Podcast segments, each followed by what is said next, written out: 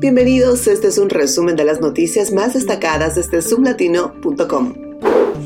Comenzamos en Virginia, donde oficiales de las escuelas públicas han dicho que un número creciente de estudiantes está faltando muchos días a clase, lo cual puede tener consecuencias para la acreditación de las escuelas. En abril, la Junta de Educación del Estado rechazó una propuesta para suspender el uso de la asistencia como factor para la acreditación de las clases, permitiendo que se use la asistencia en el proceso de evaluación. Esto podría afectar negativamente el estatus de acreditación de las escuelas, lo que a su vez podría alterar la percepción pública de ellas. El Estado utiliza una serie de factores para determinar el estatus de acreditación y las escuelas que no estén completamente acreditadas tendrán que trabajar con el Estado para resolver cualquier problema persistente.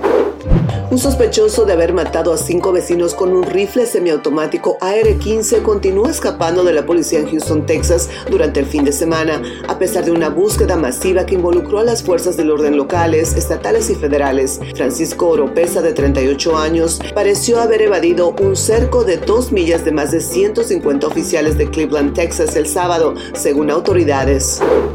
Y hablamos de economía ya que hay un segundo banco que acaba de colapsar en los Estados Unidos. Es el Banco First Republic que fue intervenido por reguladores y acordó vender la mayoría de sus operaciones a JP Morgan Chase Co. para evitar un colapso. JP Morgan adquirirá los 92 mil millones de depósitos asegurados y no asegurados de First Republic, así como la mayoría de sus activos, que incluyen 173 mil millones de préstamos y 30 mil millones en valores. Como parte del acuerdo, la Corporación Federal de Seguro de Depósitos compartirá las pérdidas con JP Morgan en los préstamos de First Republic y se estima que su fondo de seguro sufrirá un golpe de 13 mil millones de dólares. Estas fueron las últimas noticias más destacadas del momento. Les saludo Silvana Quiroz desde zoomlatino.com. Continúen en compañía de radioexito24.com.